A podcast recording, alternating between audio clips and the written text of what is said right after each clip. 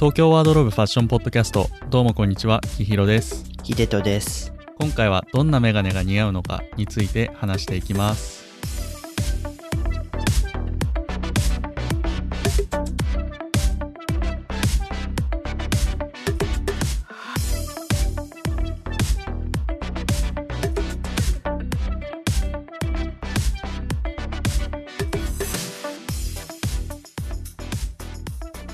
こんにちはこんにちは。なんか最近ね、Apple Podcast のトップページに、なんと東京ワードローブのチャンネルがえ取り上げていただけてるっていう。そうだね、取り上げてもらって、ランキングもめちゃくちゃ上がったね。うん。えー、L、防具、東京ワードローブと、日本のファッションポッドキャストの第3位みたいな感じになってたんでね。いや、なんか恐れ多いというか、初めて聞いた人、なんだこいつらみたいな思うんだろうなって 思った感あります。確かに。なんか、実力が伴わないまま、高いランキングを取ってしまったみたいな感じになってるよね。確かに。うーん、確かにね。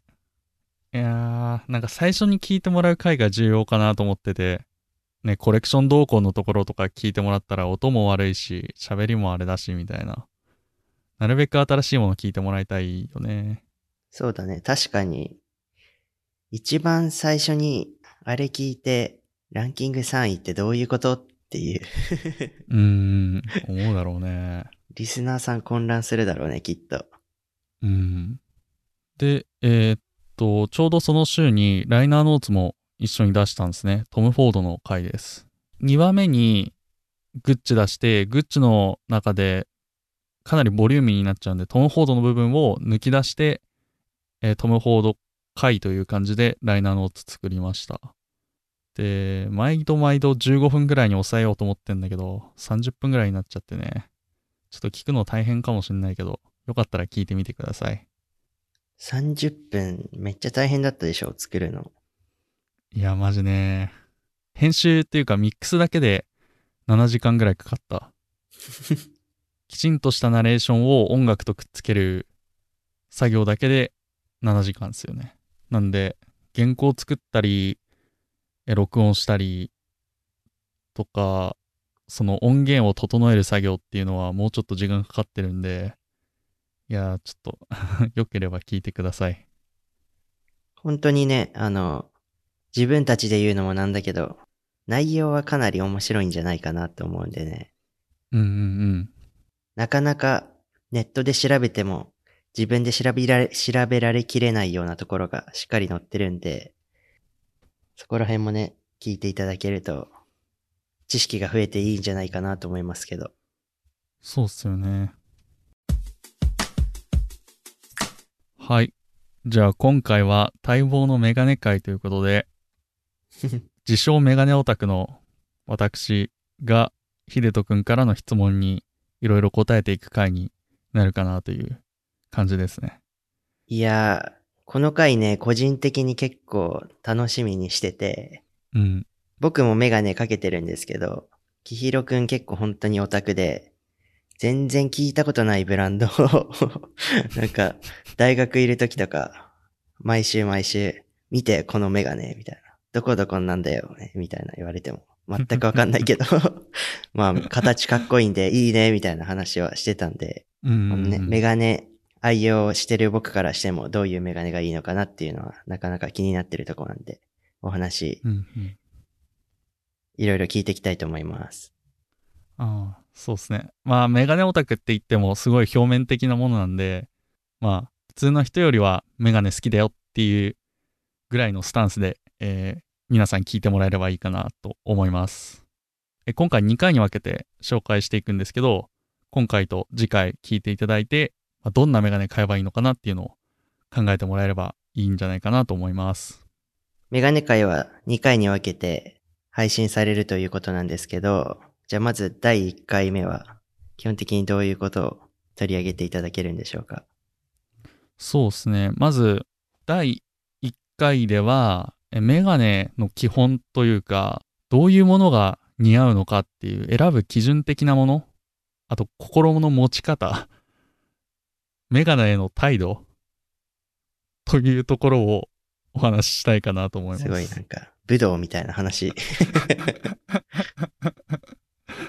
いやー、そうですね。あの、服もそうなんだけど、特にメガネはね、選ぶときに結構、心理的な障害が多いというか、なんか固定観念にとらわれすぎてる部分が多いので、まずそこから、なんていうの、覆していけたらなっていうので、第1回で説教ポッドキャスト 的な じゃあ、この。第1回できひろくんが皆さんとメガネの向き合い方っていうのをうん、あ、いい言葉だね。向き合い方。うん。教えていただける回になるということで、うんうん。楽しみにしてます。あの、まず、メガネ会やりますっていうところで、どういうことを聞きたいですかってインスタのストーリーで募集したんですね。そしたら、顔型とかによって似合うメガネってあるんですか？そういうのを教えてくださいみたいな質問をいただいて、まずそれについて、まあ、この回では答えていこうかなと思います。いや、これ結構もう多分皆さん気になってることなんじゃないかなって思ってて、うんうん。なんかサングラスとかメガネって、ね、インターネットショッピングで見ても、うわ、かっこいいなっていうメガネがあるんだけど、かけるまで似合うか似合わないかってわかんないじゃないですか。自分に。確かに。そこめちゃくちゃネックだなってのがあって、なかなかインターネットでサングラスとか買えないでいたんですけど、このどの顔が似合うとかなんかそういうお話を少し聞くと、まあ試着しなくてもいろいろ参考にして選べるようになるんじゃないかなっていうので。うんうんうん。まあそう、まあ、そう思う人は多いだろうと、はいまあ、。予想しているんですが、はい。まず、その似合うメガネって何っていうその質問に答える前に、まずメガネの基本的な部分、まあ、構造的な部分とか素材的な部分っていうのをまず、ちょっと頭の中で整理した上でその質問に行かないと、なんていうのかな。あんまり俺が言ってる意味がわかんなくなっちゃうと思うんで、まずそっちから話していきたいっていう感じですね。まあ似合うメガネって何っていう問いに関しては、まず最初に言うと、まあ、何でも似合うっていう答えです。答えはもう、そんなのねえっていう。哲学ですね。なんか顔型でどれが似合うとか、もうそんなの言えないっていう。メガネの海は広いんだとかいう感じ。じゃあいろいろ煮詰まってきたんで、メガネの基本教えてください。はい。で、まず大前提。メガネの基本っていうところを話していこうと思います。で、まずメガネとは何かっていうと、結局医療器具なんですよね。近視の人とか遠視の人が、まあ、正常に、まあ、見えるようにするための装置。これがメガネなんですね。で、構造としては、まあ、フレームとレンズで構成されているっていう感じですね。レンズっていうのがメガネの目の部分についている透明とか色とかついてることもあると思うんですけど、基本的に透明で、まあ、度数が入ってるというか、そういうものと、それを顔に固定するためのフレームで、まあ、構成されているっていう感じになります。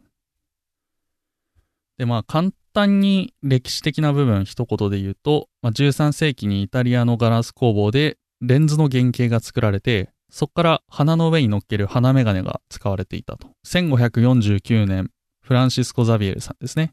この方が日本に持ってきたとされています。で、18世紀初頭に耳にかけるフレームの原型、今僕たちがかけてるような、えーフレームの原型が生まれています。まあ、最初はもう本当に目を見えるようにするためのものだったんだけど、18世紀に耳にかけるようなフレームになって、で、そこからどんどん装飾的な意味合いになってって、今では医療器具でありながらもファッション的な側面も持ってるっていうものがメガネですね。うーん。メガネってじゃあ、18世紀初頭に、じゃあ今、みんながかけてるようなメガネの原型ができたってことなんだ。うんうん、そう言われています。へえ。まあ、いろいろ歴史とか言ったけど、まあ、基本的に覚えていてほしいのが、メガネはフレームとレンズの2つで構成されているっていうことです。そうなんだ、医療器具でもあり、ファッション的な側面もあるっていうですね。で、きひろくんがレンズのことに触れてたんだけど、今もレンズって結構ガラスなのそれとも、ちょっと技術が進んできて、プラスチックとか樹脂とかそういうのになってんのどういう感じなんですかね？いい質問ですね。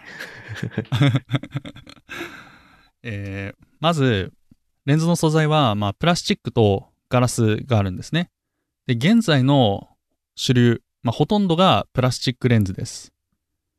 うんなん。で、市場の90%以上もプラスチックレンズなんじゃないかなっていうぐらい、まあ、電車乗っててメガネの人見たら、ほぼプラスチックレンズですね。たまにおじいちゃんとかで、ガラスレンズつけてる人もいる。でも本当に稀。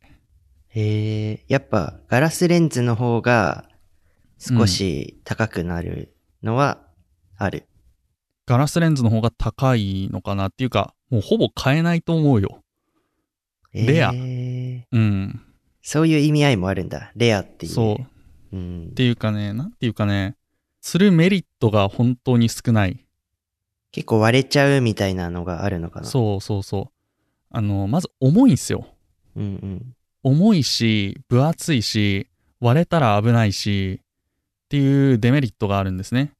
ただ、うんあの、なんていうの、耐久力があるというか、長い間使えるんですよ。あの、メガネのレンズがずっとクリアでいられるっていうメリットがあるんですね。うんガラスは。うんで、まあ、ガラスに対してプラスチックのレンズは、まあ、薄くて軽い。だけど、まあ、耐久年数がまあ2年ぐらい。なんで、まあ、徐々にコーティングとか傷とか入ってきてしまうんで、まあ、そうだな。まあ、一長一短あるんだけど、現状ではプラスチックレンズが主流ですっていう感じ。へえ、そうなんだ。プラスチックレンズの、まあ、作り方っていうのがすごい面白くて、原料の液体を、あの、型に流し込んで、そこからオーブンみたいなやつで焼いて、固形化して、そこから度数出すために削り出して、まあ、コーティングをするっていう感じになるんだけど、まあ、1枚作るのに48時間ぐらいかかるらしくて、それでもすごい安価に手に入るのは、まあ大量生産のおかげというか、技術の進歩のおかげなんだなって思っています。ええ、あの、メガネってレンズ2つあるじゃん。その1枚作るのに48時間もかかるんだ。うん、らしいよ。ええそんなにかかるのに、今、日本だと結構安価に手に入れられるよね。そう。ジンズとかゾフとかだと、レンズ代込みで5500円からとかで作れちゃうからね。いや、すごい安くなってます。メガネは。へえ。逆になんか、そんなに時間かけて作られてるんだったらもっと大事にしなきゃなっていう感覚が。うんうんうん。ぜひ大事にしてください。今、レンズ、いろいろきひろくんが説明してくれたんだけど、うん。フレームって結構いろいろあるじゃん。なんか、も軽かったり、しなしなしてたり、プラスチックみたいなやつとか、いろいろあるじゃん。どういう素材が結構メジャーなのかな？う、ん、そうっすね。現在メジャーなのが、まあ、プラスチック系と金属系に分けられるんだけど、まあ、プラスチック系だと、アセテートとかセルロイド。まあ、あと、ジンズとかゾフとかがすごい出してるウルテムっていう素材とか、まあ、TR っていう素材とかが今、プラスチック系だと主流ですね。で、金属系だと、まあ、ちょっと高価にはなるんですけど、チタンとか、あとベータチタン。これはグニョングニョンの金属系ですね。で、ニッケル合金。あの、ジンズとかゾフとかの安い金属系のフレームはだいたいニッケル合金かな。あとはステンレスとかがありますね。うーん。なんか、金属系は話を聞くと、まあ大体想像ができるんだけど、うんうんプラスチック系のウルテムとか TR ってのは、どういう素材なのかな？まず、ウルテムは、まあそんなに、あれかな。特にジンズとかゾフとかで売売られてるっていう感じ。で、ビヨンビヨンの樹脂素材なんですよ。なんか、エアフレーム、頭を包み込むようなバネのフレームだ、みたいな。じゃあ結構柔軟性に富んだ素材って感じ？そうそうそうそう。柔軟性に富んでて、まあ安全性も高い。TR とかは哺乳瓶とかで使われるような素材だったりして、まあアレルギーとか起こしにくいし、カラーも出せたりとか、まあ、そういう安いしね、軽いしっていう、うんなんていうの、メリットがある。で、TR とかウルテムはジンズとかゾフで主に見られるんですけど、まあ、普通の量販店とか、ちょっと高いメガネ屋さんとかだと、アセテートやセルロイドっていう素材が、まあ、主になってくるかなと思います。じゃあ、基本的に、なんだろう、ハイブランドとかで売ってるようなメガネとかサングラスってのはアセテとかセルロイド。うん。アセテートかセルロイドなんだけど、まあ、ほぼアセテートって言ってもいいんじゃないかなとは思ってますね。で、なんでかっていうと、樹脂系のプラスチック系のメガネの最初が、まあ、セルロイドっていうものから始まってるんですね。はい。まあ、細かく見ればいろいろあると思うんだけど、セルロイドから始まってて、で、世界で初めての人工プラスチック素材なんですね。で、すごい安価で加工がしやすいっていうメリットがあって、すごいメガネフレームでよく使われてたんですけど、めちゃめちゃ燃えやすいっていう性質があって、まあ、後から話すアセテートに置き換わっていったっていう感じなんですね。で、どっかの回で、あの、アセテートが燃えるっていう話をポッドキャストでしたと思うんですけど、覚えてますか？覚えてる覚えてる。なんか、あれだよね。海とかに放置しといたら燃えちゃうの？みたいなのを聞いた記憶はありますね。うんうん。でこれについてちょっと調べてきました。おおで、燃えやすいっていうのは、170度以上に達すると自然発火するってことですね。だからそのため摩擦とかでも簡単に発火するっていうことなんですね。で、光でも劣化するし、耐久性も低いっていうところで、まあ、発明されてから、まあ、1950年代まではすげえ多くの工業製品に使われてたんだけど、この可燃性から火災事故の原因になっちゃって姿を消すことになったっていうところですね。へえ。じゃあなんか、ちょっと下手して擦っちゃったりしたら、ワンチャン発火してしまうかもしれないっていう、結構恐ろしい素材なんですね。うんうんうん。まあでも、日常使いでは、まあ、ほぼ大丈夫だと思うけどね。うーん。じゃあそういう経緯があって、じゃあ今一番メジャーなのはアセテートっていう素材なんだ。そうそうそう。だから、日常使いで危険っていうよりは、あの、工場で危険が伴うっていう感じなんで、徐々に減ってってアセテートになったって感じ。そのアセテートっていうのには、何かアセテート自体にメリットが何かありますか？これもあってですね、セルロイドと比べて燃えにくく加工がしやすいんですよ。はいはいで。すげえ めちゃめちゃ色とりどりの生地ができて、まあ、小ロットでの生産が可能なんですね。っていうことからセルロイドに代わってプラスチックフレームの主流になってるっていう感じですね。うーん。なんでもうほとんどのメガネはアセテートかなっていう感じ。で、ちょっとわかりにくいのが、アセテートのフレームとセルロイドのフレームをまとめてセルフレームって呼んだりしてる。あ、じゃあその、セルフレーム、セルフレームっていろいろ聞いたことはあったんだけど、うんうんセルロイドとかから取られてるってこと？そうそうそうそう。うーん。セルロイドが、まあ、プラスチック系のメガネの、まあ、代名詞というか、セルロイドイコールプラスチック系のメガネだったから、あの、今でもアセテートとか、そういった他の樹脂系のフレームも含めて、セルフレームって呼ばれてる。もうなんか、今まで、セルって聞くと、まあ、ドラゴンボールのセルと、あとは、エクセル使うときに出てくるセル。ああ、セルね。んそう、だからそのエクセルの セルにちょっと似てるから、セルフレームみたいなのかなって思ってたけど、全然違ったんですね。え、何？エクセルのマスに似てるから、まあセルフレームって呼ばれてると思ってんの？メガネのレンズにちょっと似てんじゃん。その発想はなかったわ。勝手に、うん。あの、発想を広げてそういう解釈してました。あ、でも、語源からしたら近いかもね。だセルって細胞じゃん。セル。うん。で、あの、マス一つ一つに区切られてるから、まあ、セルうん。じゃないですか。うん。で、で、セルロイドってニトロセルロースと小脳を合成して作られてるんで、うん。まあ、ニトロセルロースのセルっていう、セルロースのセルっていう部分が、何かこう、ね、細胞的な意味も含まれてたんだったら、まあ、ある程度正しいっていうなんか、いことろいろ、が言えるんじゃないかな。いろいろ、紆余曲折あって結局正しいみたいな。どうなんでしょうかわかんないですけど。まあ、こん、まあ、こんな感じで、まあ、プラスチック系のフレームは、まあ、セルフレームと呼ばれたりしてます。でも、その実際は、えーアセテートっていうのが主流に使われていますっていう感じ。うーん。で、金属系でもちょっと気になることがあるんですけど、僕が今使ってるメガネ多分チタンだと思うんですよ。フレームが。うんうんではい。チタンのメガネって少し高いじゃないですか。はいはい。で、ベータチタンみたいなのを初めて見たんですけど、うんうん。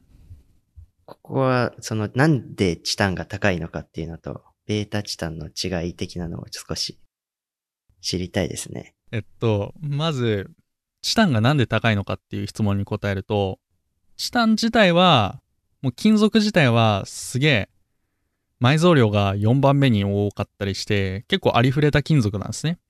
うんうん。だけど、なんで高いのかっていうと、素材自体っていうよりも、加工する機械がめちゃめちゃ高かったり、加工の手間がすごいかかるんで、値段が張るっていう感じですね。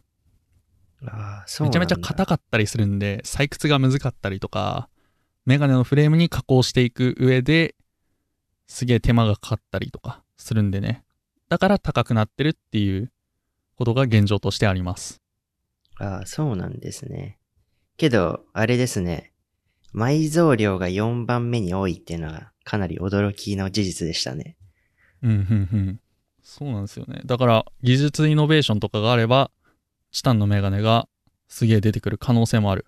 あで、まあ、軽いし、何にしろ耐久性あるし、で、錆びにくいっていう特徴あったり、あの、金属アレルギー引き起こしにくいんで、なんというか、あ、誰にでも、うん、誰にでも、そうそう、おすすめできるフレームですね。ん、なんでなんかこう、ね、加工技術とかで、まあ、進展があれば、これに置き換わらない理由はないんじゃないかなっていう感じには思ってる。じゃあ、それこそ、セルロイドがアセテートに変わったような転換点になるかもしれないってことですね。そうそうそうそう。で、えーこのチタンに、えっと、バナジウムとかアルミニウムを加えて、すごいビヨンビヨンのバネ性を加えた素材っていうのがベータチタンなんです。で、チタンは硬いんですけどうん、顔にミニョってベータチタンをフィットするんで、なんかよりフィット感出したい人にはおすすめ。じゃあよく、あの、メガネ屋さんの CM とかで見る、しなしなのやつが、これですかね。そうそう。えーしなしなで細いやつがこれです、多分。ああ、そうなんだ。ほぼこれだと思う。うん。で、そうっすね。で、チタンとベータチタンっていうのが、ちょっといいメタルフレームの、まあ、代表格ですね。で、え一般的にジンズとかで売られてるのが、まあ、ニッケル合金っていう感じですね。まあ、ニッケル8割ぐらい使用して、クロムとかシルバーとか混ぜたものになってます。で、ニッケルが金属アレルギー引き起こす可能性あるんで、金属アレルギーの方は要注意って感じ。で、あともう一個あるとしたら、まあ、ステンレスフレームかなっていうので、よくシートメタルとかのメガネに使われたりしてる。だから、ドイツ系のメガネで結構、すっげえミニマムのものとかは、ステンレス系のものが多いかなっていう印象あります。IC ベルリンとかマイキータとか、その辺ですね。多分、ここのリスナーさんほとんどそのブランドわかんないと思うんだけど。まあまあまあまあ。あ、でもマイキータっていうブランドはマルジェラとコラボしてるんで、もしかしたら知ってる人いるかも。ああ、そうだね。うんマルジェラの店舗とかでも売ってるからね。あの、すっごい、さりげなく、シートステンレスのなんとかみたいなの言ってたけど、シートステンレスって何ですか？えっと、ステンレスを板状に伸ばした、あのシート状に伸ばしたものが、まあシートステンレスっていう、メガネ系の雑誌とかだと頻繁に出てくる言葉。えーっと、じゃあ、それをフレームに貼り付けてるってこと？っていうか、それ自体が素材になってる、フレームの。あ、ちょっと今見せようかな。ちょっと待って。こんな感じ。フレーム自体がシートのステンレスになってるんですよ。うん。よくわからないですね。ああ、わかった。えーっと、じゃあ、あれか。フレームが、ちょっと丸みを帯びてる感じじゃなくて、うんうん。あの、定規みたいな感じになってるってことね。そうそうそうそう。本当に板状のものがフレームになってるって感じ。ああ、わかった。だからえー1枚のステンレスのやつをこうなんだろうレーザーか何かよくわかんないですけどそれでバツンって抜いてそれをうまく曲げてフレームにしてるような感じそれをシートステンレスって言うんですね。そうそうそうそう、えーまあ1枚のシートから切り出されたようなものがステンレス系のメガネで多いかなっていう印象でそういうのはドイツメガネでよく使われるよっていう感じ。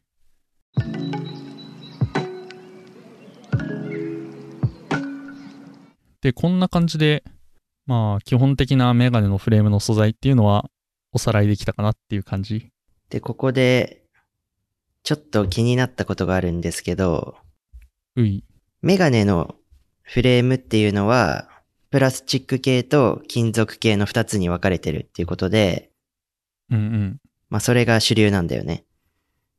そうですねで、なんか、すごい高い素材のメガネとか、あ、フレームねとか、珍しいものとか、そういうのってあるの？なんか。そうですね。まず、高いものって言われたら、まあ、別個亀の甲羅とか、あとは 18K ゴールド、うんあとはシルバーとかかなっていう感じですね。へえ。別光って、亀の甲羅って意味だったんだ。そうですね。あの、今さ、メガネ屋さんとかに行って、店員さんにさ、この別光柄が綺麗なんですよとか言われると思うんだけど、うんうん。それは、この、本当の亀の甲羅。の柄に似てるから別光というか、それを模して作られてるから別光って言われてる。だから、言うなら別光柄ですね。だから本当の別光は別であって、本当は亀の甲羅っていう感じ。もうなんか、これもまた勘違いシリーズなんだけど、ずっと別光って別光飴とかそういうのから来たのかと思ってたもん。いや、でもね、あの、別光飴が別光に似てるから別光飴って付けられたんだと思いますよ。いやそうだよね。けどその元を知らなかったっていう。うんうん。だから A イコール B イコール C だから、もう A イコール C だから、急にまあ証明みたいになってんな。数学の。うん。えー、そうなんだ。そうそう。で、べっこ飴ってさ、なんだろう、飴色じゃないですか。あの、玉ねぎを飴色になるまで炒めての飴色じゃないですか。うんうんうん。で、そういう色のべっこうと、あとべっこう柄のべっこうってなんか結構、使う、亀の甲羅のどの部分を使うかによって違ってくるんですね。だから飴色のものもあれば、あと柄のものとかもある。えあと真っ黒なものとかね。本当に鮮やかな黄色、白光とか呼ばれてたりとか、そういうのもあります。ー、ちょっと本物の亀の甲羅を見たことないんでね、少し気になりますね。あの、剥製になってるやつとかね。剥製のは見たことあるけど、うん。あんなんなってないじゃん。ああ、そうですね。加工されてなってるってことでしょ？ああやって。そうそう。メガネのフレームにできるほど厚みはないんですよ。なんで、同じような色の部分を、重ね張りみたいなことをして作ってるんそうそうそうそう、重ね張りして作ってるっていう感じ。えーあ、だから高いんだね。そうそう、手間もかかるし、あと、亀の甲羅自体輸入規制がうんうんあるんで、まあ手に入らないレアリティが高いっていう感じ。うーん。甲羅自体すごい薄くて、熱と圧力で何枚も貼り付けてるんで、万が一折れちゃったとしても、あの、タンパク質なんで、2皮でくっつくんですよ。っていう凄さがある。ただ、メンテナンスが難しかったりするけど、まあ、ちゃんと使えば何台にもわたって使えるような、まあ、下方級のフレームですね。えー、気になりますね。うん。あの、新宿とかの高いメガネ屋さんに行けばありますよ。どんくらいするの？値段。いや、本当にものによる。さっきさ、白っぽいものもあれば、柄のものもあるって言ってたんだけど、まあ、その柄によっても異なるかな。あじゃあ、やっぱ希少部位的なのがあるんだ。甲羅の中でも。そうそうそうそう。だから、真っ白なものが、白鋼って呼ばれるやつが希少価値高くて最高級って呼ばれてたり。しますね。で、柄のものはそんなに高くなかったりとか。まあでも高いけどね。何十万とかして。高いものは何百万とかするんでね。高いっすね。うん、ただ本当にラグジュアリーだなっていうのは思いますね。じゃあ今度東京帰ったら見に行きましょう。メガネ鑑賞に行きましょ 美術館的なね。う。うん。で、まあ別個も高いし、あとはゴールドですよね。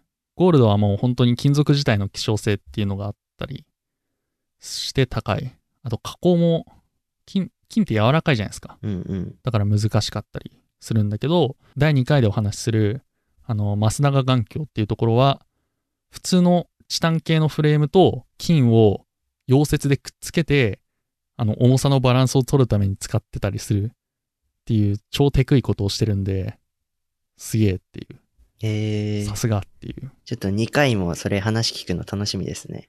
うんうんうん。で、あとは、シルバーで言うと、シルバーもすごい加工が難しいんですよ。まあ、メガネだから顔にかけるからちょっとフィット感出したいっていうので、バネ製とか、あと合成、硬さが必要なんですよ。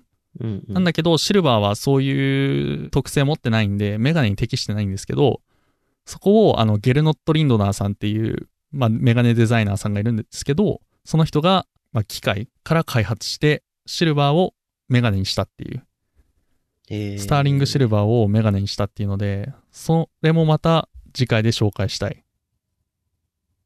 ちょっと楽しみにしておきますね、じゃあ。ちょっとオタク特有の早口が出ちゃったんで、ちょっとペースを落としていきますね。フレーム素材については結構皆さんお腹いっぱいだと思うんで、じゃあ次の形について少し移りますか。はい。えーっと、まあ、こんな感じで素材がありますと。で、メガネの構造ですよね。構造とフレームの形の話があるんですよ。あフレームって。ーそこも細分化されるんですね。そうなんですよね。まず例出して話した方がいいと思うんですけど、はいメガネの構造って言ってる部分は、フルリム、まあ普通にみんながかけてるようなレンズがすべてフレームに覆われたような形。うんうんあとはナイロール。レンズの上側だけにフレームがあって、下はナイロンの糸でつっているナイロールっていうもの。うんうん。あとはアンダーリム。ナイロールの逆ですね。メガネのレンズの下の部分だけにフレームがあって、上をナイロンの糸でつっている。これがアンダーリムと呼ばれてます。うんうん。で、リムレス。レンズに直接穴を開けて、フレームのつるの部分と鼻当ての部分のブリッジの部分ですね。だけで直接固定するっていうものがあります。うーん。あれなんですね、じゃあ、上だけとか下だけとかレンズあるやつは、そのない方は糸で釣ってるっていうことは、レンズに結構何埋め込まれてるみたいな感じなのかな？またちょっと脱線しちゃうんだけど、レンズを加工する際に、あの、ナイロールっていうところを選択できて、それで溝を掘るんですよ。レンズの側面に。うん。それに合わせて、あの、ナイロンの糸を沿わせて、えメガネのレンズを釣るっていう感じになってます。うーん、じゃあそこからまた加工して上になんか塗ったりしてるんだ。基本的には何も塗らないね。あれ？じゃあ糸見える？見える。よく目を凝らせば見える。ただえー透明だったりするんでね。あんまり見えないことも多いかな。全然気づい、気づきもしなかったですね。あれ、ナイロンの糸で釣ってるってあんまり知らない人多いかもしれない。もしかしたら。だって、字だけ見たら全然意味わかんないもんね。うん。確かに。で、アンダーリムっていうのは、ナイロールの逆ですね。下側にフレームがあって、上はナイロンの糸で釣ってるんで、アニメとか見ると、アンダーリムのアニメキャラ多いですよね。それは作画が楽だからっていう理由なんだけど。なんか、あれだよね。生徒会長役の女の子とかなんかそういうメガネかけてるイメージある。うんうんうん。赤いアンダーリムな。あんまうメガネ、メガネとか漫画とか見ないからそんなわかんないんだけど、うん。そういう見ない人でもそういうイメージがあるわ。だから結構フェミニンな印象になったりするね。あの、エヴァンゲリオンのマリとかがかけてて、あこういうメガネあるんだねっていうので有名かもしれん。えー、構造とかそういうとこには全然意識したことがなかったですね、まず。あのね、メガネ難しいんですよ。こういう枠の構造の話と、あとレンズの形に起因するフレームの形っていうのがあるんで、いやー、なんか細分化してみないと全部一緒じゃんってなっちゃうんでね。で、こんな形で枠の作りがあった上で、次フレームの形に話が移っていくんですけど、あのフレームの形っていうと、フロントの形？だから、レンズがついてる面の形ですね。まあ、これは、あの、レンズの形によって、フレームの形も決まっていく。まあ、基本的には決まっていくんで、レンズの形って言い換えてもいいかもしれないです。例を出して説明していくと、基本的な分類としては、スクエア、ラウンド、オーバル、ボストン、ウェリントン、ティアドロップ、フォックス、オクタゴン、クラウンパントと。これ以外にも特殊な形とかめちゃめちゃいっぱいあります。そうですね。今、きひろくんがざっと種類を紹介してくれたんですけど、スクエア、ラウンド、ウェリントン、ディアドロップくらいですね、知ってんのは。うんうんうん。で、一個一個簡単に説明していきます。スクエアっていうのは、まあ、長方形のよくあるスタンダードなメガネですね。で、シャープな印象でビジネスシーンで使われることが多いですね。で、ラウンドっていうのは丸ですね。声援。だけど、若干横に潰したようなものが多いかもしれない。完全な声援じゃなくて、ほぼ見た目声援なんだけど、若干横に潰してたりするものが多いかな。僕が今使ってるやつって多分ラウンドですよね。うん、大きめのラウンドだね。ちょっと大きめな。うんうん。だけど多分ね、よーく見たら、声援じゃなくて横に潰してます。っていうのは、あの、レンズが回転しちゃうんですよ。中で。なんで若干潰して回転しにくくするし、あとはデザイン的にも、なんていうの、ちょっとだけシャープな印象に見えるっていうので。うーん。そこもじゃあいろいろ調整されてるんですね。そうそうそうそう。完全に丸ってあんまり見ないなっていう印象。まあ、あるにはあると思うんだけど。で、この丸を潰して、横長の楕円がオーバルって呼ばれてます。すげえ柔らかい印象になりますね、これは。うんうん。なんか、優しい国語の先生とかかけてそう。わかる まあそういうイメージです。国語の先生ですね。で、次、ボストンですね。ボストンは逆三角形ですね。あの、おにぎりを逆さまにした形ですね。60年代にボストンで流行したから、こう呼ばれてますね。うんうん。俺、ボストン好きなんで、すげえいっぱい持ってます。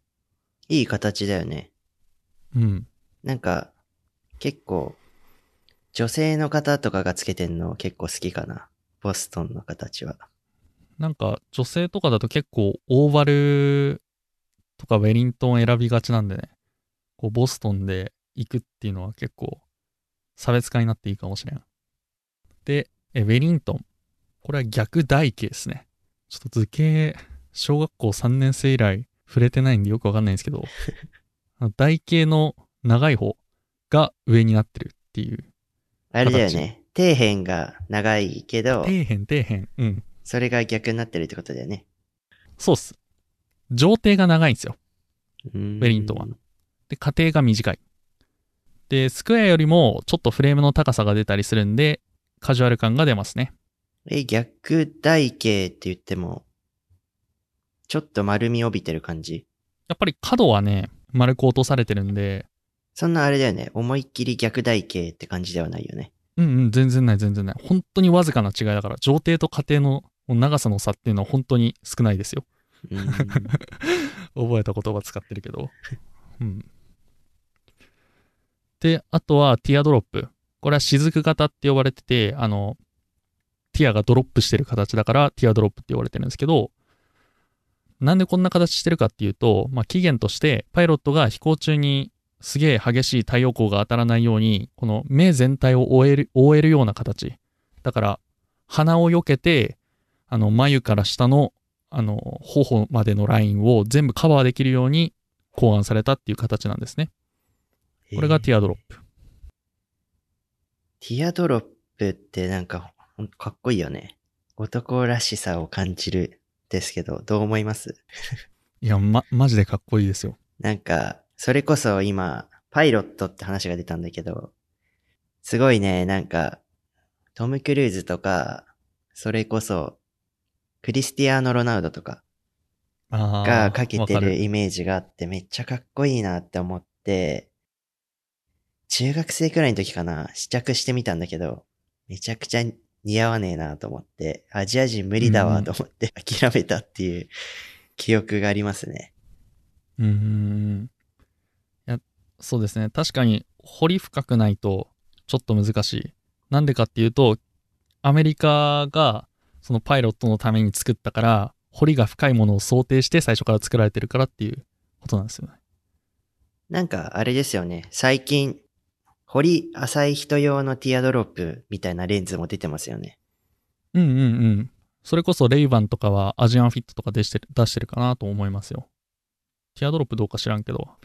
まあ海外製のティアドロップは人を選ぶと思うんだけど、日本のブランドとかのティアドロップ探せばあると思うんで、そういうのも活用しつつかけていただければいいんじゃないかなと思います。で、あとの3つ、フォックス、オクタゴン、クラウンパントっていうのは、まあ、結構なんだろうな、際物というか、メジャーではない感じ。で、フォックスっていうのは、目尻にかけて吊り上がったフレーム。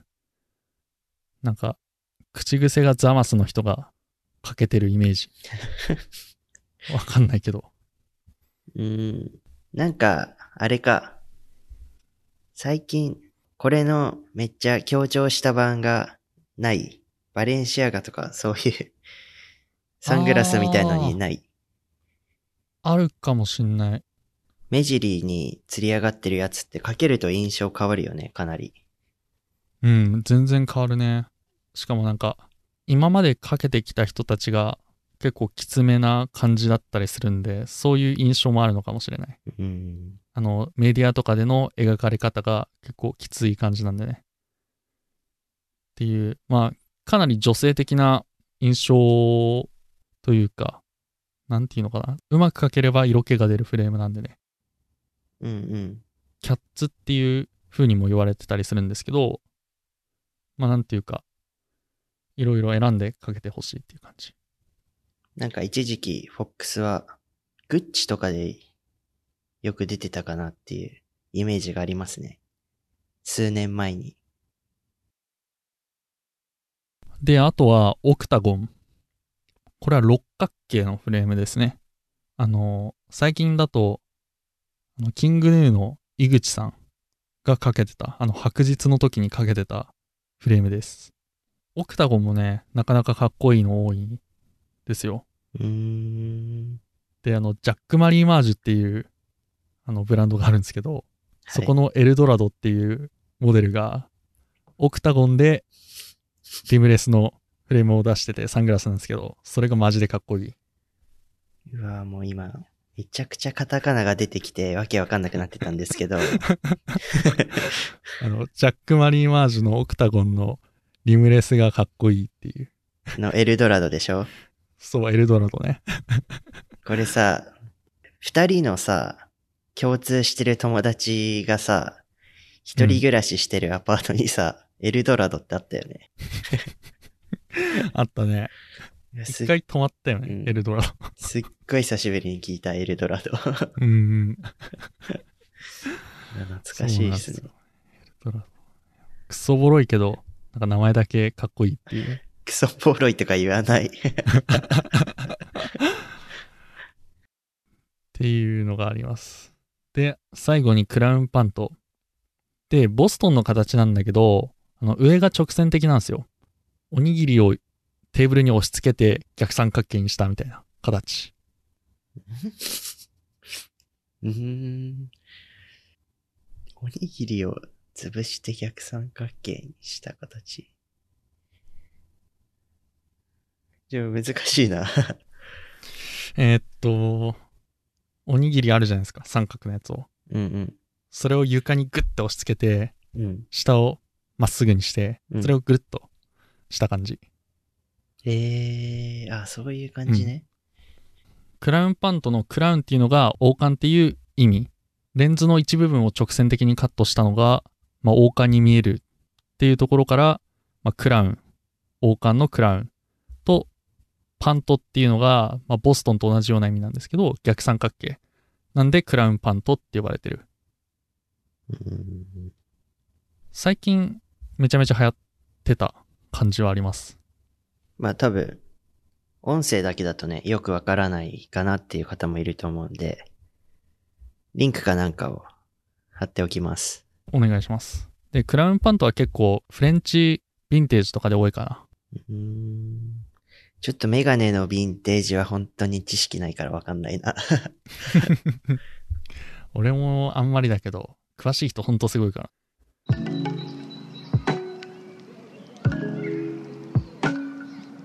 はい、こんな感じでレンズの形というか、フレームのフロントの形があります。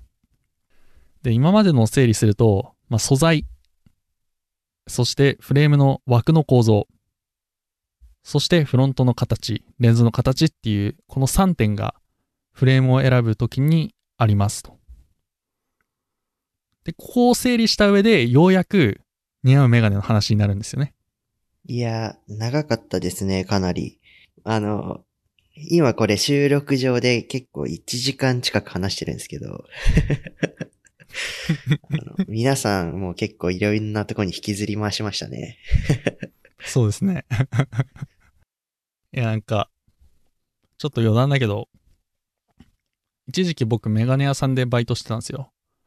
で、その時にね、え、メガネ屋で、友達にね、メガネ屋さんでバイトしてるんだよって言うと、えーえーそうなんだ。俺メガネ似合わなくてさ、どんなメガネ似合うか教えてくれよ、みたいな言われるんですけど、あの、この段階を踏んで話したいっていう、毎回。この1時間のメガネジャーニーを共にしてから似合うメガネの話をしたいっていうのが毎回思ってる。いやーもう、それ、リアルで飲みの席とかで言われたらしけるな、かなり。いやけどもう個人的にはすごい、ここまでね、知らないことだらけだったんで、すごい勉強になったし楽しかったですよ。けどね、あの、リスナーの皆さんが多分、似合うメガネそろそろ教えてくれってなってると思うんで、次、はい行っていいきましょう。はい。では、似合うメガネがわからないっていうことに関していくと、なんだろうな。まず、似合うメガネなんてものはありません。この顔だからこの形が似合うとか、そういうものは一切ないです。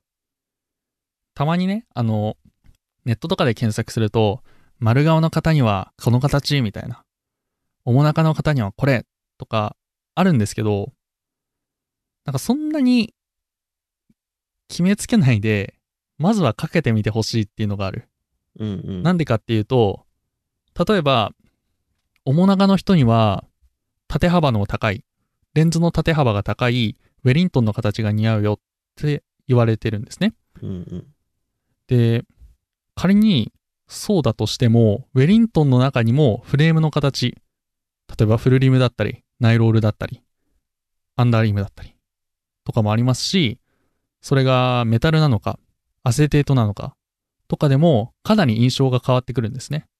おおなんで、一口に面長だからウェリントンが似合うって言っても、そのウェリントンの中に非常に細分化された要素がある。ので、一口にこの顔型にはこれって言うことができないんですよ。うんうん。すげえ印象が違うから。一つの要素が変わるだけでね。なんで、まずは、そのメガネ自体と向き合ってかけてみてほしいんですよ。あなたの顔に似合うかどうかっていうところを。だから僕は似合うメガネなんてないって言ってるんですね。毎回。うんうんうん。まあ、きひろくんに、なんか今すごい熱く語りかけられましたけれども、あの、さっき学んだことがもう、怒涛のように出てきて、そうそうそう。少し頭が混乱してます。うんうんうん ああ、けど確かにあれだね。この今までの流れを聞いてこないとなかなか理解できない話だったかもしれないね。うんうん。そうなんですよ。だから順を追って説明したいんですよ。うん、でし。かも、フレーム自体が持ってる要素もそうだし、あと、かける側の人？な年齢だったり、性別だったり、髪型、服装、顔色、など、いろいろな要素があるから、顔型のみで似合うとか、まず、ほぼ言うことできないんですよ。うーん。なんか今のこの説明を聞いて、だいたいメガネ屋さん行くとさ、うん。顔だけの写真でどれが合うかみたいなので結構決まるじゃん。うん。で、そこで見れる情報ってさ、まあ、あって髪型ぐらいじゃんまああとは自分の顔とか、まあ年齢性別ってのはわかるけど、そうですね。だからなんかその、全身が要素になるっていう視点はなかったですね、今まで。そうそうそうそう。全身ですね。なんで、チェックするときも、必ず全身鏡で見てほしい。うんうんうん。だから、あの、目が悪い人が行くときはコンタクト持っていく方がいいですよ。ワンデーのコンタクト。うんうん。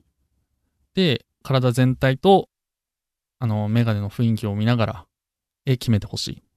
ええまあそれは分かったんですけど、まあなんかそう言っても、なかなか難しいじゃないですか。そうですね。こんな1時間も聞いてきて、似合うメガネなんてねえぞっていう のだとちょっとひどいんで、まあ僕がというか、まあなんていうの、メガネが好きな人はこうやって選ぶんだよっていうので、選ぶ基準をお伝えしたいかなと思います。メガネを選ぶ上で一番大事なのがサイズ感なんですよ。うんうんで。これをクリアすれば、大体のメガネは、まあ似合うというか、顔にはフィットする。で、で、ここでのサイズ感っていうのは、あの、ここ大事なんですけど、目とレンズの位置なんですよ。そして、あとは顔の横幅とフレームのサイズなんですね。で、一個一個見ていくと、目とレンズの位置っていうのが、まあ、瞳孔、黒目の位置が、レンズの中心よりも少し内側で、少し上っていうのがバランスよく見える。で、顔の横幅とフレームのサイズ。顔の横幅と同じぐらいか、少し狭いぐらいのフレームを選ぶのがちょうどいいとされてます。でこの2点を押さえれば、大体のメガネはサイズが合わないということはない。あ、じゃあ、パッと見て、なんか変じゃないみたいにはならないってことか。そうそうそうそう。なんていうのか、このサイズ感と、あの、メガネのレンズの形とか構造とか色とか、そういうのを、あの、一緒にしないでほしい。まず、サイズ感、これ大前提。どういったフレームを選ぶのか。え、カラー、素材、形、みたいな感じ。じゃあまず、それを整えて、うん。まあ、スタートラインに立てるっていうことですね。そうそうそうそうそう。ちょっとなんか、熱くなりすぎちゃうな。じゃあ次、それ、スタートラインに立った上での応用編は、応用編。で、メガネを選ぶ上で一番大事にしたいこと。サイズ感。そして、どう見られたいかっていうことなんですよ。うーん、結構抽象的なんだけど、まあ、それぞれの素材、メタルでも、このセルフレーム、アセテートでもね、それ自体が持ってる印象っていうのがあるんですね。ああと、フレームの構造とか、フロントの形っていうので、それぞれ持ってる印象があるんで、それをうまく使って自分がどう見られたいのか。例えば、クールに見られたいって言ったら、スクエアのナイロールとか。で、メタルですよね。を選ぶと、かなりクールな印象のメガネになるので、それに合わせて選ぶっていう。自分がクールに見られたいっていう、その要求を満たすためにどういうメガネを選ぶのかっていうのを、まず意識してほしいかな。うーん。なんか、服を選ぶときって、どう見られたいかって結構考えながら選んだりするじゃないですか。うんうんうん。例えば、まあ、今日は結構お高めのレストランデート行くから、結構フォーマルめで行くかとか、なんかそういうのがあるじゃないですか。けどメガネっ。て選ぶときに、自分のメガネに合ってるか合ってないか、みたいなのだけで結構選ぶじゃないですか。そうですね。だからこのなんかどう見られたいかっていうのがなんか結構新鮮でしたね、自分にとって。そうすると、なんかもう服と同じようにいろんな幅が広がるというか。そのオケージョンによってメガネを掛け替える必要が出てくるってことなんですよね。うんうん。今日はきちっとしたいからこの形、このフレーム。今日はラフに行くからこのフレーム。今日はアウトドアに行くからこのフレームなど。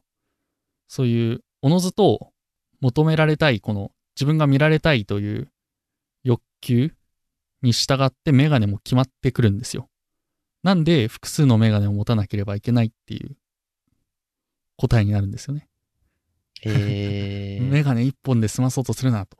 最低でも20本持てと。20本は多いな、ちょっとな。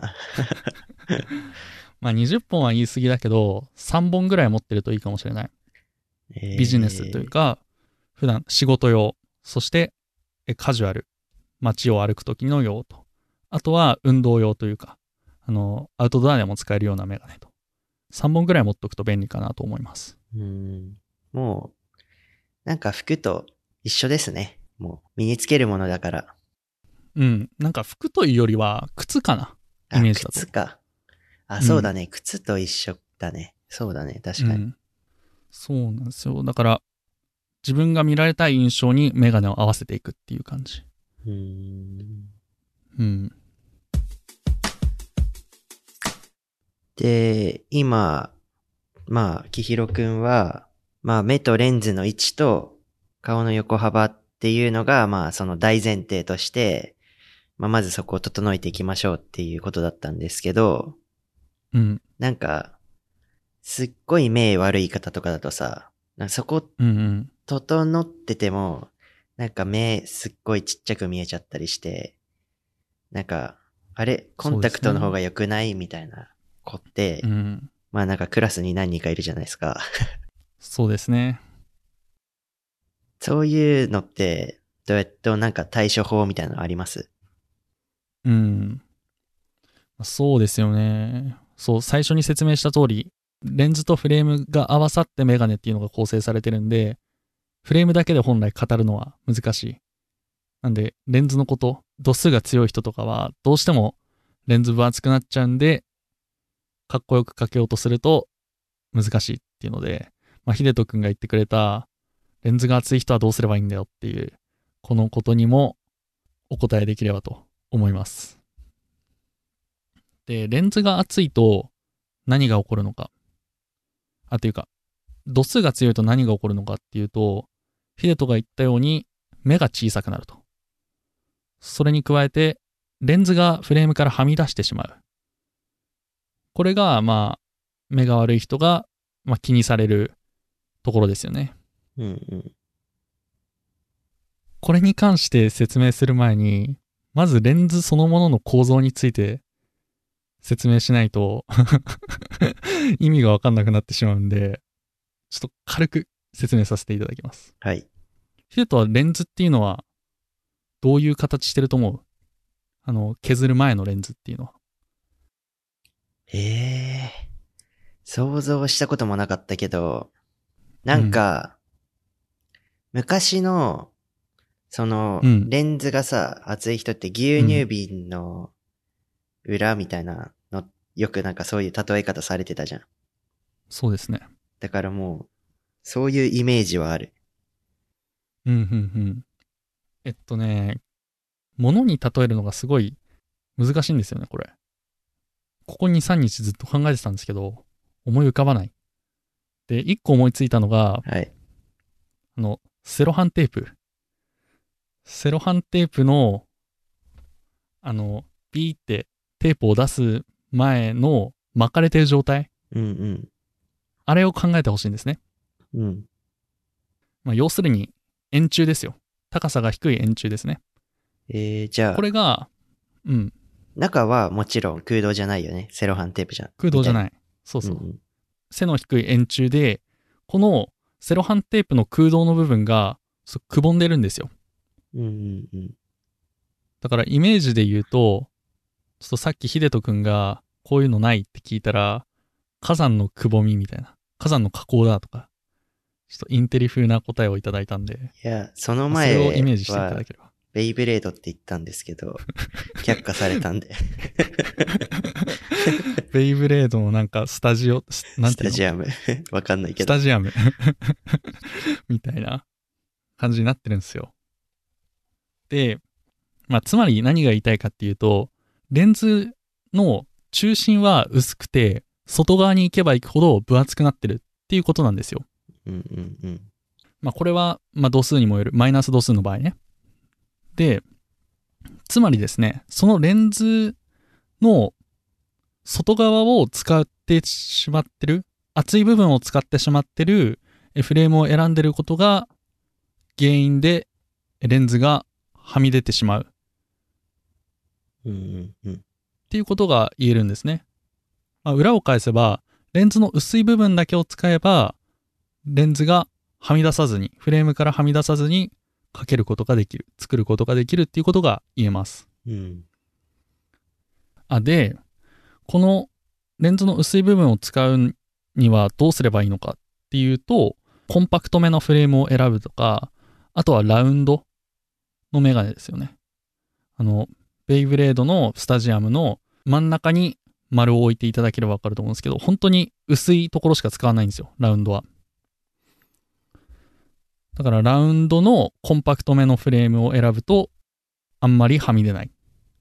逆にスクエアのフレームを選ぶと、あのベイブレードのスタジアムの真ん中に四角を長方形を置いていただければわかると思うんですけど、分厚い部分を端で使っちゃうんですよ。だから、えーフレームからレンズがはみ出てしまうんですよ。ベイブレードいいな。あ、そういうことだったんだ。そうそうそうそう。これね、ちょっとね、実物見ないとなかなか言いにくいんですよね。けど多分、なんかすごい目が悪い子って、基本的にさ、あんまりメガネしてないじゃん。うん。そういう目がちっちゃくなっちゃうっていう理由がいろいろあって。ああで、。コンタクトとかしてるんだけど、なんか修学旅行行ったりさ、どっか泊まりに行ったりしてさ、風呂上がりとか見るとさ、なんか横から見るとめっちゃレンズはみ出てんなっていうのわかるから、多分皆さんも多分分かっていただけるんじゃないかなと思いますけど。うんうん。ね、ところてんみたいなやつがムニって出てる。で、そうですね。今のは、まあ、マイナス度数の場合なんで、ちょっとプラス度数の人はちょっと話変わってきてしまうんですけど、まあ、マイナス度数の人がほとんどだと思うんで、マイナスのことを話しました。で、目が小さくなるっていう問題。うんうん。これはね、度数が上がると、まじどうしても出てきてしまう。これはもう仕方ない。で、これを防ぐっていうのは、本当に、まあ、微調整の範囲内でしかないんですけど、目とレンズの距離を近づかせれば、目が小さくなるのを多少軽減できる。目とレンズの距離を近づかせるんですね。うんうんうんでそう言われても意味わかんないと思うんで、あの、ちょっと一つ例を出すと、あの、小学校の時とかにメガネかけてた友達がいると思うんですね。その友人を思い出してもらえればいいと思うんですけど、あの、そいつって多分一発芸で、メガネをこう前に出して目がちっちゃくなっちゃったっていう一発芸持ってると思うんですよ。まあ、ひょうきんなやつであればね。それを想像してください。目とレンズの距離を離せば、目がちっちゃくなるんですよ。うんうん。その逆なんですよ。目とレンズの距離を近づければ目が小さくなるのを防げるんですよ。うーん。あの、あれだよね。虫眼鏡とかと一緒だよね。そうそうそうそうそう。虫眼鏡と一緒です。なんですが、目とレンズの距離を近づけるにはどうすればいいのか。っていうと、えっと、まず、鼻パッドの位置を調整したりとか、鼻パッドがないようなフレーム。鼻の、鼻の根元で、えー支えるようなフレームを選ぶっていうのがベストかなっていう感じ。うーん。ただ本当に微妙な調整になるんで、専門店でのフィッティングをお願いしたいっていうのもあるし、あとまつげ長い人はついちゃうんでね、どうしても。ああ、そうだね。うん。だから、なるべく、えー専門店でのフィッティングをお願いしたいのと、これはもうしょうがないって割り切ってしまうっていうのが解決策ですね。で、あとは、あの、目の錯覚を利用したテクニックで、デルブーフ錯覚っていうのがあって、なんていうの？黒とか結構濃いめの色のフレームで目を囲むことによって目を大きく見せるっていうような、まあ、テクニックもある。ええじゃあ結構、太めのフレームがいいのかな？そう、太めで、っていうか、色が濃いめでう、んうん。なおかつ、コンパクトなフレーム。が良い。なんていうか、あの、これはマジ、ビジュアルがなきゃわかんねえな。あの、このことをビジュアルで説明しているサイトがあるんで、それを貼っておきます。これを見て、ちょっと確認していただければと思います。んで、まあ、レンズがはみ出てしまうっていうので、今説明したのが無料でできる対策なんですね。で、今度はお金がかかる対策を説明したいと思います。まず、薄いレンズを選べば、レンズがはみ出てしまうっていうのは、割と解消できる部分が多い。うんうん。レンズの薄さにも種類があって、まあ、1.76、1.74、1.70、1.67、1.60と。で、この数値が高ければ高いほどレンズが薄くなるんですね。まあ、値段も上がるんですけど。で、へーこの1.76っていうのがプラスチックレンズの中では世界最薄。まあ、追加料金かかるんで、まず気になる人はチェックしてみてください。で、あとは、コンタクトにする。はい。元も子もないんですけど。で、ほんと、度数が強い人で、本当に目がちっちゃくなっちゃったりとか、レンズの厚みが気になるんだったら、コンタクトにした上で、もうファッションとしてメガネをかけるのを楽しむ。っていう選択肢もあるんじゃないかなと思いました。ああ、で、ただそれだと、お前伊達メガネかよ、みたいな感じになっちゃうと思うんで、薄くカラー入れたりとかね。あと、紫外線によって色が変わる超光レンズとか、あとはブルーライトカットレンズとか入れれば、結構機能性もそこに持たせることができるんで、まあ、伊達メガネではねえぞっていう言い訳ができる。しかも機能的だしね。っていうのがあります。そうだね。なんか、もう今夏だし、結構、男性の方も女性の方もそうだと思うんだけど、結構ラフな格好とか、身につけるものが少なくなるじゃないですか、夏だと。そうですね。そうするとなかなかアクセント加えるの難しいって方いると思うんで、なんかメガネとかアクセサリーっていうのに結構興味がいくと思うんですよね。うん。まあ、この、あれですね。伊達メガネじゃないけど、ど、どなしのメガネするっていうのも、そういう意味では結構いい手だなと思いましたね。うんうん。めちゃめちゃおすすめです。特に夏場なんかね、うん、あの、超光レンズ、紫外線によって色が変わるレンズっていうのは、掛け替えの手間がないというか、サングラスだとさ、室内に入ると外したりしなきゃいけないじゃん。うんうんうん。そうした時にメガネケース持ってたりするのもちょっと荷物になるんで、超光レンズだと屋外に入るともう2、3分で透明レンズになっちゃうんで、いやぜひぜひっていう感じ。値段もしないんでね。てか、この、きひろくん全く何の前触れもなく急に1.76とか1.60とかなんか急に 数値を並べ出したんだけど、こういうのがあるんだね、薄さとして。そうですね。えーっと、あります。で、メガネ屋さんとか行っても、なんかさらっと説明されたりとか、説明聞いてても、フレームの方に目がいってしまって、多分あんまり効いてないと思うんで、こういうのもありますと。数値が高ければ高いほどレンズが薄くなり。で、薄ければいいじゃないかって思うと思うんだけど、若干見え方がブレてしまったりとか、あとは重くなるんですよ。逆に。薄いと重くなるの？うん、重くなるんです。それは素材が変わってしまうってことかな素材は一緒なんだけど、溶剤無理やり詰め込んで比重が重くなるっていう、へえ。うん。その原理っていうのがちょっとよくわかんないんだけど、まあ、重くなるんですよ。で、この1.76っていうのが、まあ、東海工学っていうレンズメーカーが作ってるんですけど、これがプラスチックレンズの中では一番薄い。で、ガラスレンズ、さっき最初に説明したガラスレンズっていうのでは1.90とかいうくっそ薄いレンズなんですよ。ただ、レンズの値段だけで高級フレーム買えるぐらいのお値段になってしまうんで、まあ、現実的なのは1.76もしくは1.74ぐらいかなと思います。その1点ほにゃららほにゃららみたいなのは、その、レンズの薄さなの？薄さというか、あの、屈折率の問題ん。なんで、まあ、結果的に薄くなってるって。屈折率が高いほど薄くなってるって感じ。うーん。そういうことね。うん。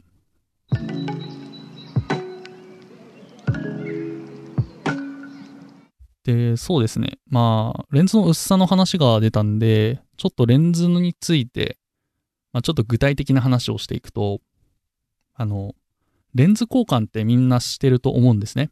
俺は結構 EC とかで買って、まあ、その辺のジンズとかゾフとかでレンズ交換してるんですけど、まあ、その時の、なんていうの、お得な情報っていうのをお伝えできればと思います。はいはい。多分、うんこの回聞いたら多分皆さん、メガネ欲しくなって EC 見るんじゃないかなと思うんで、すごいいい情報なんじゃないでしょうか。えっとね、まず、料金体系を見ていくと、ジンズでは5000円からレンズ交換できる。ゾフでは3000円からレンズ交換ができる。で、両方とも他社フレーム、ジンズ以外、ゾフ以外でもレンズ交換ができます。で、じゃあどっちがいいんだいっていう話していくと、おすすめは、度数が強い人はジンズ。度数が弱い人はゾフがおすすめ。で、なんでかっていうと、ジンズは1.74っていう2番目に薄いレンズっていうのが追加料金なしで付けられるんですよ。まあ、基本的には結構高かったりするんですけど、これがタダで付けられる。しかも、非球面設計っていうレンズを使ってるんで、すごい外側の歪みっていうのが少ないんですね。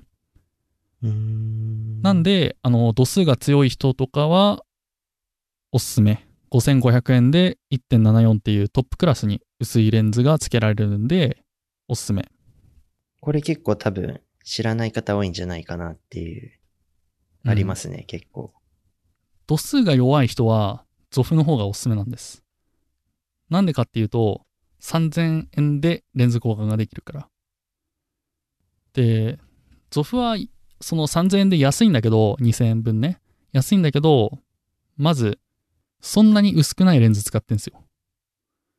で、球面設計っていうちょっと、また分厚くなりがちだし、歪みがちょっと出るようなレンズなんで、なんか、レン、度数が強い人にはあんまりおすすめできないけど、そんなに度数強くないんだったら、全然気にならない程度なんでおすすめですね。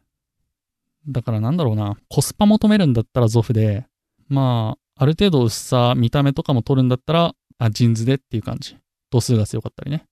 度数が強かったり、まあ、球面設計嫌だなとか見え方にちょっとでも違和感出るのが嫌だなっていう人はジンズかなっていう感じだな。まあ、ジンズの方がおすすめですよ。2000円払っても。ただ最初に言った通り、プラスチックレンズの寿命がまあ2年ぐらいなんで、まあ消耗品って考えれば、ゾフでもいいのかなっていう感じはする。まあ、その人のかける頻度とか、まあ、それにいろいろよってね、まあ、書いていただければいいんじゃないかなって感じですね。うんうんうんぜひぜひ。で、今日はこんな感じで、長々とお話ししていただけましたけれども。今回はメガネの基本ですね。素材的な面とか形的な面。その知識を持った上で似合うメガネってどういうもんなのかっていう問いに対してお答えしました。で、あと最後に度数の関係でレンズが分厚くなっちゃうっていう、その、まあ、対処法ですね。それについてお話ししました。どうなんだろうな。メガネユーザーとメガネが欲しくなってる人にとってはちょっと面白いかもしれない。これを聞けばね、多分皆さん、メガネ欲っていうのはなんか刺激されたんじゃないかなと思うんですけど、うん。で、この基本的な知識を持った上で、第2回、次回では各国のフレームの特徴と、まあ、そのおすすめのブランド、各国のおすすめブランド。あとは、ジンズとかゾフのメガネってどうなんかなみたいなとか、お話できればと思ってます。で、あと、EC でメガネ買う時のポイントとかもお話できたらいいな。ああ、それ多分皆さん気になってるんじゃないかなと思いますね。うんうん。はい。そんな感じですね。じゃあ。ちょっと待って、もっとね、何？それぞれ細かく話していきたかったな。話したかった？話したかったね。この形はどういう印象を持ってるんだよとか。ああ。けどもうそしたら3時間やな。3時間コースだね。まあ別の回でもできるんじゃない？それは。